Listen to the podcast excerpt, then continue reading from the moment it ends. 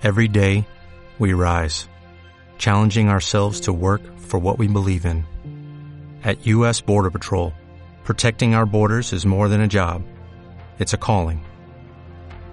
Agents answer the call, working together to keep our country and communities safe. If you're ready for a new mission, join U.S. Border Patrol and go beyond. Learn more at cbp.gov/careers. Bueno, vamos a hablar de la introducción al periodo de la Ilustración. Entonces, voy a leer un fragmento de Arte Historia, que es una página de Castilla, del gobierno de Castilla y León, que está bastante bien. Y bueno, entonces eh, voy a empezar eh, hablando de eh, algunos términos que son importantes para el siglo XVIII. En concreto, el término de burguesía. ¿Por qué? Porque la burguesía es una clase social que va a ser muy importante en el siglo XVIII, porque va a empezar a tener mucha importancia. Entonces, podemos definir la, la burguesía dieciochesca en un sentido amplio como una... A ver, me pongo las gafas como una fracción del tercer estado, es decir, del, estado de los trabajadores, que no son nobles ni clérigos, que disfrutando de unos recursos económicos, al menos saneados, ejercía actividades mercantiles, financieras, industriales en el más amplio sentido de la palabra, liberales, como abogados, hombres de leyes, funcionarios, o que simplemente vivía de las rentas de sus inversiones, en la tierra o en cualquier tipo de empresa. Entonces, esto se opone a la idea de patrimonio heredado, era un patrimonio que se ha adquirido o ganado. ¿Mm?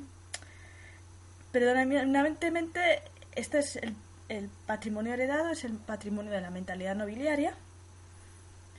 Y mm, el patrimonio adquirido es el patrimonio de los burgueses. Dice. Su frontera inferior es forzosamente, está hablando de la burguesía, es forzosamente imprecisa y permeable, alcanzando sin duda artesanos independientes como pequeños comerciantes y tenderos. Pero tampoco el límite superior estuvo siempre claro. Podemos verlo en los ejemplos de los financieros franceses, surgidos a la sombra del Estado moderno. Los financieros ocupaban del dinero del Estado, préstamos, recaudación de impuestos, avituallamiento de tropas, y estuvieron presentes en toda Europa occidental. Solo en Inglaterra y las Provincias Unidas el desarrollo de unas finanzas estatales más centralizadas hizo que pasaran paulatinamente a un segundo plano. En el caso francés, su reconocimiento social fue, tardido, fue tardío, pero su ascenso brillante. Los más importantes constituyeron una asociación, la Ferme Générale, contrata general para participar en el arrendamiento de determinados impuestos sobre sal, tabaco, aduaneros, en que, como ya hemos dicho, no faltaban aristócratas. Ahí era donde se mezclaban, ¿sí? Y además establecieron alianzas familiares entre ellos similares a las típicas en la nobleza. Bueno, entonces eh, esto sería la, importancia de la em, de la burguesía en el siglo XVIII.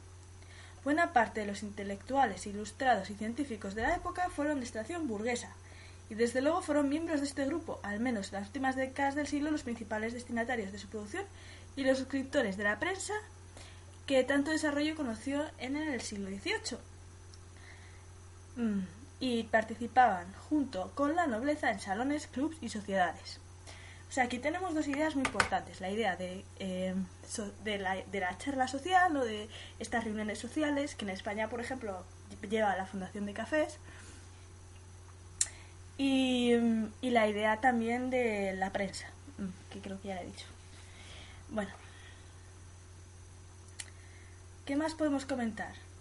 Los ilustrados, aquí eh, mm, mm, eh, pone los ilustrados, eh, de arte historia también. Los ilustrados son los artífices principales de la ilustración, que fueron los filósofos que, que, por así decirlo, movieron este, este, este movimiento mental, por así decirlo.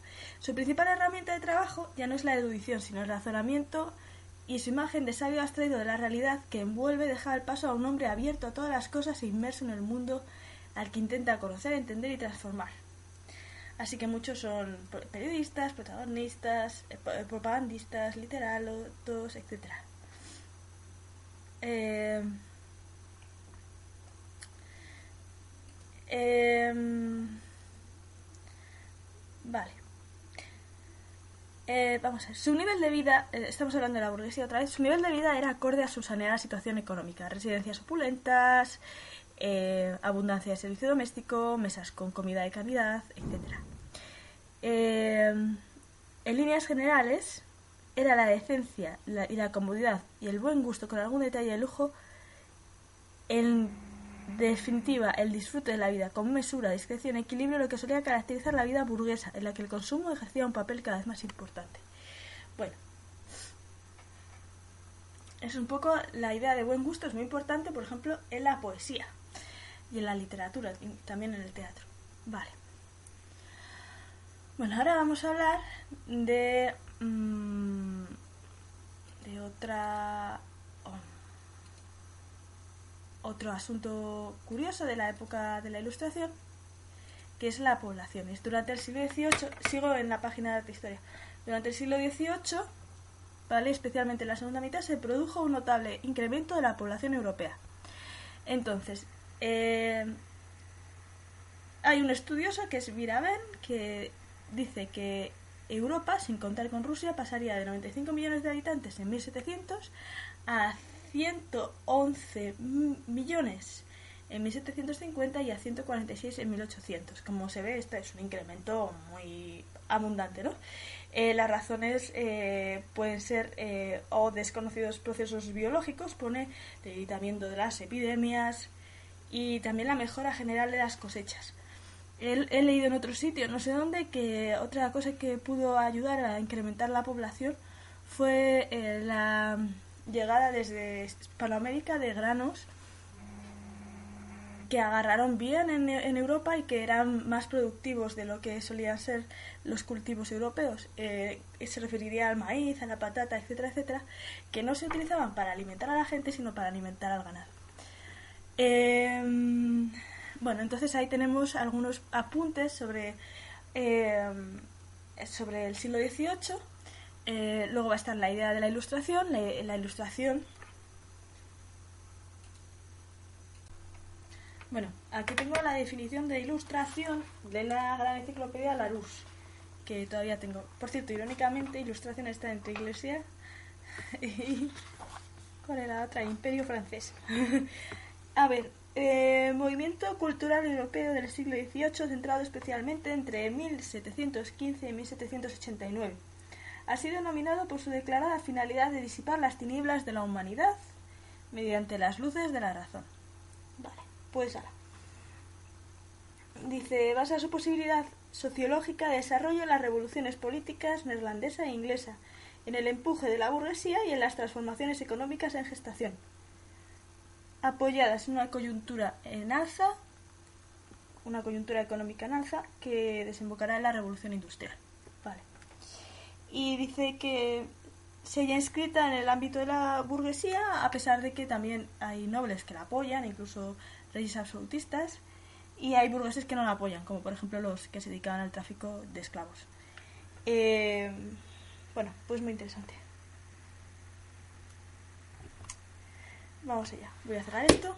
Eh, hay, hay unos antecedentes para la ilustración que es importante que aprendamos que es el, racionalismo de Descartes con su método cartesiano y el empirismo, que está representado por eh, autores como Locke. Locke. Eh, la idea de contrato social, que es, es, una fue especialmente utilizada por Rousseau. Eh, Rousseau dice que el hombre, por así decirlo, en la naturaleza es bueno, tiene, tiene una moral de empatía con respecto a los demás pero que para que nadie se mate entre sí se crean las sociedades. Y entonces existe ese pacto entre las personas por el cual no se matan entre sí y colaboran.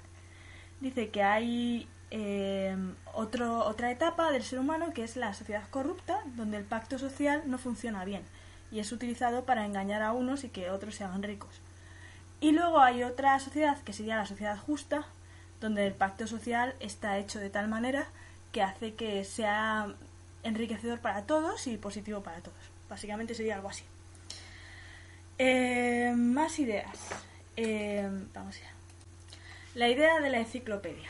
Pues la idea de la enciclopedia eh, tiene mucha importancia. Es, la enciclopedia la crearon, el proyecto de la enciclopedia lo crearon Diderot, D'Alembert y Voltaire a mediados del siglo con la idea de recopilar todo el conocimiento que el ser humano era posible, porque el conocimiento era considerado como una especie de motor para la razón y por lo tanto esto hacía que el ser humano fuera más poderoso, en una forma de compartir el conocimiento. he leído por ahí en algún sitio que también era una forma Em, que era como muy laica, ¿no? Tenía un espíritu laico detrás, esa idea de poder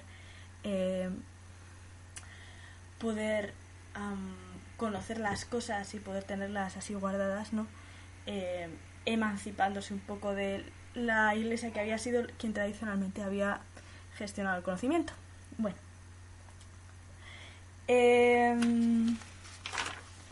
pues evidentemente ellos pues intentaron eh, utilizar el conocimiento de otros científicos que colaboraron, etcétera, etcétera.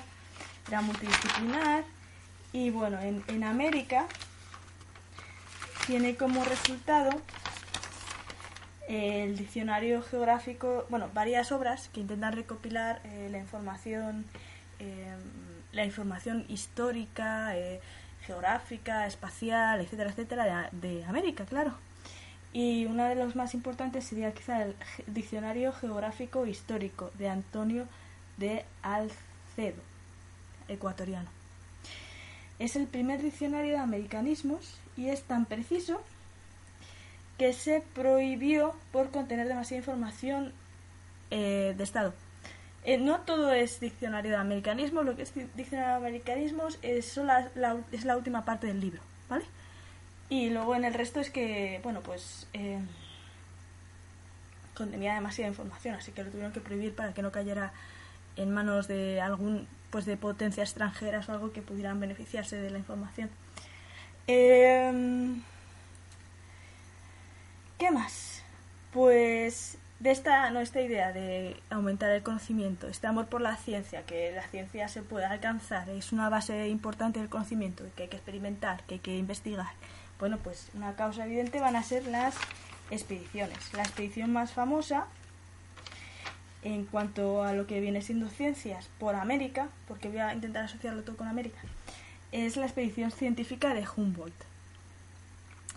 Em, pero también hubo, y bueno, esta expedición evidentemente generó un montón de información sobre sobre muchas cosas, pero especialmente sobre la botánica y las especies de, la de, de América. Em, la expedición de Humboldt había empezado en 1899, así que realmente se desarrolla casi todo a principios del siglo XIX. Pero antes también había, habíamos tenido la expedición de Malaspina, que había recorrido también pues, parte de Oceanía, las Filipinas, etcétera, etcétera. Eh, y esta no, esta fue, la de Malaspina fue en 1789. Y, mm, pero quizá estas tuvieron importancia desde el punto de vista de la botánica, de la etnología, etcétera, etcétera. Pero quizá una de las más importantes fue la de em, fue la de em, la de la Condamine en 1737, que era un, equipo de franceses que fueron por América porque querían mirar, querían hacer mediciones para ver si la Tierra era achatada por los polos, como había dicho Newton. Esta expedición de 1737, eh, pues eh, fue, la acompañó Jorge Juan y que hizo un libro llamado La relación histórica de la expedición, bla bla bla bla bla, un título muy largo, dejémoslo en relación histórica que narra la expedición y también hace observaciones sobre el entorno, etcétera, etcétera, con lo cual es muy interesante también desde ese punto de vista. Otro que no es interesante desde un punto de vista, digamos, de investigación científica, pero que no obstante forma parte de esa expedición, es eh, Las noticias secretas de Antonio Ulloa, que también iba acompañando la expedición y que fue encargado por el marqués de la Ensenada de hacer un estudio, aprovechando que iba, eh, sobre la eh, corrupción política en América y bueno, pues ahí habla un poco pues eso de todas las corruptelas que había en el momento en las colonias. Em, más cosas interesantes. Pues eh, también Félix de Azara hizo un libro muy importante para investigar la naturaleza de América. De hecho, describió por primera vez algunas especies que después llevarían su nombre. Em, hizo los apuntamientos para la historia natural, que los hizo mientras estaba trabajando en una misión diplomática eh, controlando la delimitación de las fronteras entre España y Portugal en América y estaba el hombre bastante aislado en la naturaleza y se dedicó a investigar los bichos y las plantas, a pesar de que no tenía ninguna, ningún tipo de formación como biólogo. Em, después, eh, también, em, bueno, digamos que esas serían las, por así decirlo, algunas de las más importantes asuntos relacionados con, con las investigaciones científicas, pero tampoco podemos olvidar que también en esta época, en especial en el reinado de Carlos III, hubo expediciones de tipo arqueológico y hubo excavaciones. Eh, por ejemplo, la de Pompeya y Herculano, que empezó en 1738 por Herculano. Evidentemente está en Nápoles, pero Nápoles era parte del reino eh, gobernado por Carlos III en aquella época, por lo tanto, pues podía hacerlo. Em, ¿Qué más? También en esa época eh, tenemos el descubrimiento de la piedra del sol. Bueno, no es con Carlos III, es, es después. Porque el descubrimiento de la piedra del sol no lo tengo puesto por aquí, pero fue en torno a 1790. Y se hizo cuando estaban, reformando una plaza en Ciudad de México, que se encontró la piedra. Bueno, pues esta piedra llevó a un especialista llamado Leonigama, que tuvo que prepararse el náhuatl clásico para poder investigarlo y nada, hizo una descripción histórica, puntos suspensivos, título larguísimo, eh, donde consiguió decodificar la piedra y además posteriormente se ha descubierto que sus teorías sobre, eh, sobre el hecho de que era un calendario, etcétera, etcétera, eran absolutamente precisas. Em, más asuntos. El asunto de la Em, de la arqueología nos lleva también al asunto de la historia. En esta época, en la, época de la Ilustración, en 1735, eh, se abre la Real Academia de la Historia eh, y, es, y bueno, en general la Ilustración se va a preocupar bastante de la historiografía y de eh, conseguir datos precisos sobre los acontecimientos históricos, etcétera, etcétera. en el contexto de América, insisto, en el contexto de América, porque ya que no entra dentro generalmente de los temarios así en profundidad, pues nos permite un poco investigar la narrativa hispanoamericana también.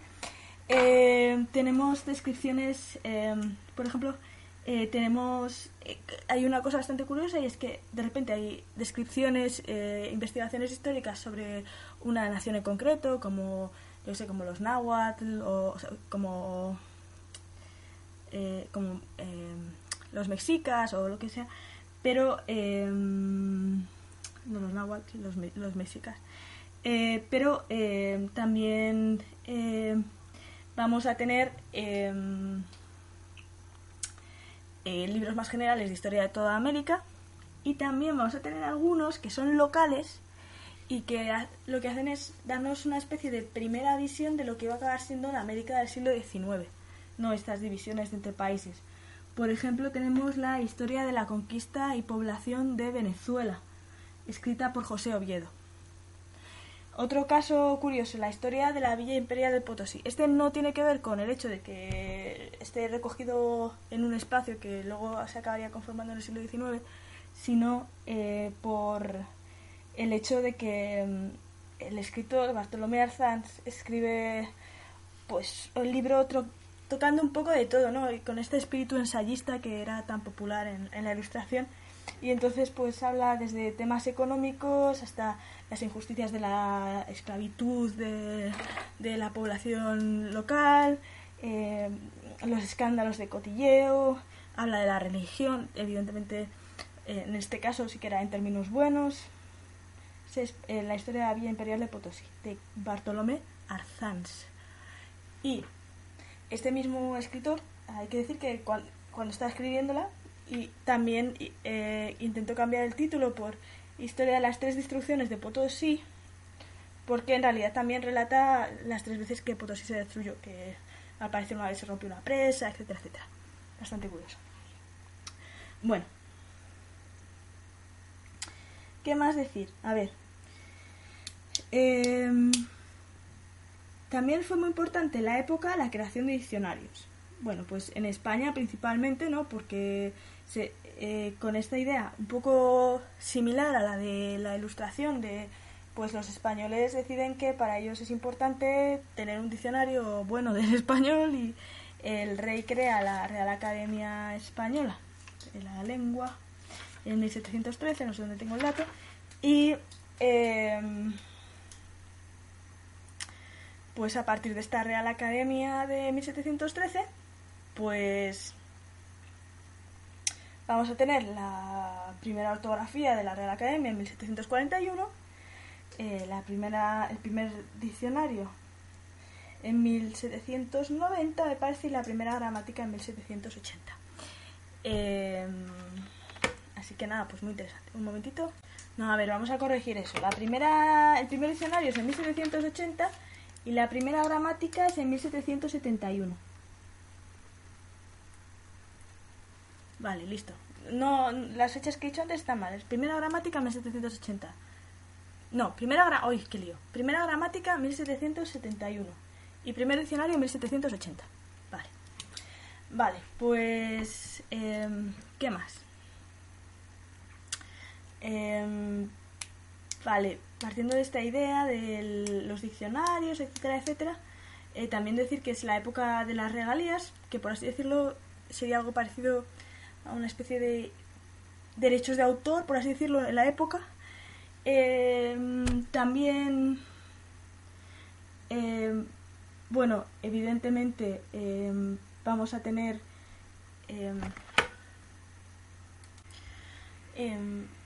vamos a tener eh, la importancia de los periódicos, que está a ser generalizada, ya hemos comentado un poquito, y la importancia de los periódicos y la difusión del conocimiento es divulgativo, ¿no? El periódico no es solo información, también es divulgación científica. Entonces, eh, pues va, eso va a ser importante. Y una de, de estas, em, un personaje de Hispanoamérica que podemos relacionar con esto es José Bartolache, con B. José Bartolache, que es mexicano y escribió el primer, bueno, fue el, creó el primer periódico de, de América, de Hispanoamérica, que sería El Mercurio Volante en 1772. Él era profesor de la Universidad de México en, el área de medicina y se dedicó a la difusión médica a través de ese periódico. Eh, hablaba de cosas como cuestiones de higiene, cómo hacer un termómetro, un poco de todo. Y... Mm, eh, ¿Qué más decir? Pues ahora vamos a empezar a hablar un poquito de cosas que tocan solamente a España y Hispanoamérica. Eh, una de las cosas que hay que decir es, bueno, este laicismo que, que imperaba en el aire y otra, otra serie de circunstancias eh, llevó a la expulsión de los jesuitas eh, en 1767. Y esto tiene su importancia en la literatura porque los jesuitas eran los encargados de las misiones y las, las misiones eh, jesuíticas que estaban en, en principalmente zonas como Brasil, como Paraguay, donde no había habido grandes sociedades, sino que digamos las personas se agrupaban en pequeños núcleos eh, había sido muy difícil colonizarlos y de hecho no se había logrado, siempre con esta especie de guerra de guerrillas que tenían, de ataques repentinos, etcétera, etcétera. Y claro, también eso implicaba que tampoco tenían mano de obra. Entonces, eh, las coronas de España y Portugal pidieron a los jesuitas que fueran allí a crear misiones donde, por así decirlo, em, pues se adocenara, se eh, se hiciera algo positivo con esa población que era tan difícil de manejar. Eh, y en general la verdad es que se desarrolló bastante, bastante bien en el sentido de que eh, si eh, bien es cierto que claro había detrás un interés religioso, pues hacían como pactos con, los, con la gente local y creaban pequeñas ciudades que más o menos funcionaban bastante bien. y dentro de estas construcciones pues tal, eh, se incluía el teatro a- para adoctrinador, ¿no? El teatro para conversión, que era teatro con un trasfondo cristiano que venía desde Europa, pero que estaba escrito en guaraní. Bueno, escrito, no, te- no está escrito, está representado en guaraní. Y que en las representaciones eh, utilizaba música, tradiciones, etcétera, etcétera, típicas de guaraní. Bueno, estamos hablando, claro, de la zona de Paraguay, en este caso. Eh, no quedan documentos escritos, pero sí que hay eh, documentos de testigos oculares que lo narran en sus propios en sus propias vidas, etcétera. Y bueno, evidentemente a partir de 1767 casi todos los jesuitas se van a Italia, etcétera, etcétera, escriben obras desde, desde fuera, pero no, no trabajan más eh, en, en, estas, en estos lugares. Bueno, mm, más cosas. Em, hay, una, hay un término muy importante que... Ah, bueno, eh, esto afecta a toda Europa también, pero lo vamos a mencionar a raíz de una cosa que ahora vamos a decir, que es Paul Hazard. Hazard es H-A-Z-R-D, que en 1935 escribió la crisis de la... eh, escribió, dijo que, la, que lo que ocurría en el siglo XVIII era una crisis de la conciencia europea, donde se pasaba de una cultura de la obediencia a una cultura de los derechos. Entonces, esto queda un poco reflejado en, evidentemente, la independencia de las colonias inglesas, la independencia de Estados Unidos y de la, y la, la Revolución Francesa en 1789, que daría lugar a la Declaración de los Derechos Humanos. Pero eh, también hubo revueltas, en, en- en- especialmente en Hispanoamérica. Tenemos la revuelta de Condon Canqui eh, em, o de Tupac Amaru II, que fue una revuelta contra la corrupción local. Eh, en parte producida por el hecho de que cuando los Borbones llegaron al poder cambiaron a los gobernantes para que en América hubiera, digamos, una lealtad, que se perdiera eh, la posible influencia de los gobernantes de la Casa de Austria. Y eso pues produjo pues eso, desestructuraciones y también por el hecho de que el- los gobernantes de la zona muchas veces eran corruptos. Bueno, eh, eh, existía un teatro en quechua eh, que está asociada con esta, con esta revuelta, como Ollantay, con dos Y's y Y, eh, que pr- probablemente se ha discutido que pueda tener orígenes previos a la conquista de América. Y luego la tragedia del fin de, Atapa- de Atahualpa, que es una tragedia absolutamente barroca, digamos, eh, donde eh, Pizarro mata a Atahualpa y la corona de España, en castigo por, por la violencia de Pizarro, mata a Pizarro. Y mm, estas, estas obras pues fueron populares y se sabe que alguna de ellas la, fue representada por Tupac Amaru. Y después de, de la revuelta en 1780, pues se prohíbe. Se prohíbe el teatro no religioso en lengua quechua. Así que eso ya es una cosa que está ahí. Más cosas. Em, acerca del teatro, otra pequeña nota. Eh, pasó un poco más o menos lo mismo que en el Teatro de España, en el Teatro Hispanoamericano, y pues también se escribió comedia neoclásica, como por ejemplo Mitriades, Rey del Ponto, que fue escrita por el padre Castilla. Pero vamos, que hay más ejemplos. Pero en general, pues como la comedia dieciochesca no tiene especial, no ha sido especialmente valorada, pues tampoco hay mucho más que comentar. Eh, También como pequeña curiosidad, eh, eh, dentro de los eh, acontecimientos históricos que provocaron literatura, tenemos el hecho de que se descubriera la vacuna, la vacuna de la viruela eh, en el siglo XVIII, la descubrió Jenner, que era un inglés, y Quintana le dedicó una poesía. Así que, y bueno, también eh, hubo una expedición en 1804, la expedición de la vacuna, por el médico, eh, el médico Balmis, que fue el encargado, eh, financiada por Carlos IV. Bueno, financiada, no sé, no sé hasta qué punto fue. Parece ser que hubo bastantes problemas con la financiación. Pero en cualquier caso fue una, un acto muy reconocido y también generó poesía. E incluso actualmente ha generado novelas, una película, etcétera, etcétera. Em, y esta expedición de la vacuna pues consistía en llevar a, a 20 niños a los que se les había inculcado la vacuna contra la viruela, que era una enfermedad que tenía mucha mortalidad y que además era una mortalidad que incidía en todas las clases sociales, em, pues llevar esta vacuna con estos 20 niños españoles a los que se la habían puesto, llevarla al, a América.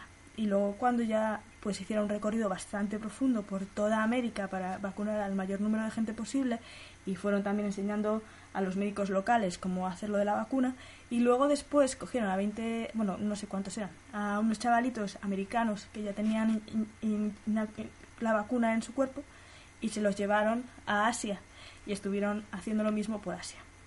Bueno, y este sería un poco el asunto, ¿no? Em, también podemos hablar un poquito de la reforma del sistema postal de América, porque, bueno, pues era una de las medidas que se plantearon para, mantener un poco eh, la actividad positiva en América. Y esto dio lugar a la, al Lazarillo de Ciegos Caminantes, que se considera una novela picaresca, y, pero que bueno, que es como medio una novela picaresca, medio un relato de viajes, eh, no se sabe muy bien lo que es. Está protagonizada por el indio con color corvo, con color corvo es como un compuesto de tres palabras, con color corvo, eh, y su amo, y entonces hablan de eh, de distintas cosas mientras les van sucediendo distintos episodios por el camino y van relatando cómo es la zona ahí es y abarca bastante abarca Argentina. Parece ser que Argentina y Perú solamente. Bueno el escritor es Carrió de la Bandera. Bandera no con no con B sino con V. Eh, pues bueno, parece ser que eso, evidentemente también habría que hacer una mención al espontismo ilustrado, que significa todo para el pueblo, pero sin el pueblo. Mencionar que el auge de la ilustración en España es Carlos III y evidentemente el declive pues sería la guerra de la independencia, aunque ya sea en el siglo XIX. Eh, mencionar, hablar también un poquito de Adam Smith, eh, ya que fue el quien creó el Capital. Eh, bueno, la idea de capitalismo, etcétera, eh, quien empieza a desarrollarla en, la riqueza de las naciones. Y eh, también creó la filosofía sensista, que es una moral basada en la empatía. o sea, es decir, no es una moral religiosa, que Dios viene y te dice lo que tienes que hacer, sino basada en la empatía.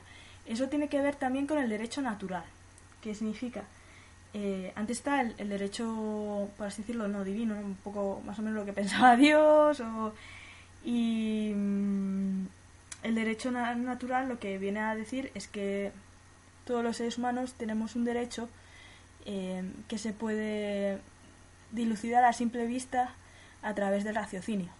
Eh, y mm, también, pues, ¿qué más?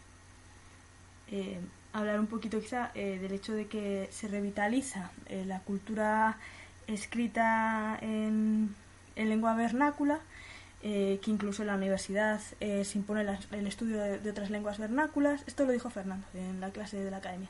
Dijo que se estudiaban las lenguas vernáculas y dijo en las universidades y dijo que también que el español se está difundiendo en lugar de utilizar el latín que era tan complicado de entender. Mm, y eso. Y. Pues que la cultura francesa era muy importante. Y que se tradujeron muchos libros franceses. Y bueno, yo creo que eso es un poco lo que hay que decir.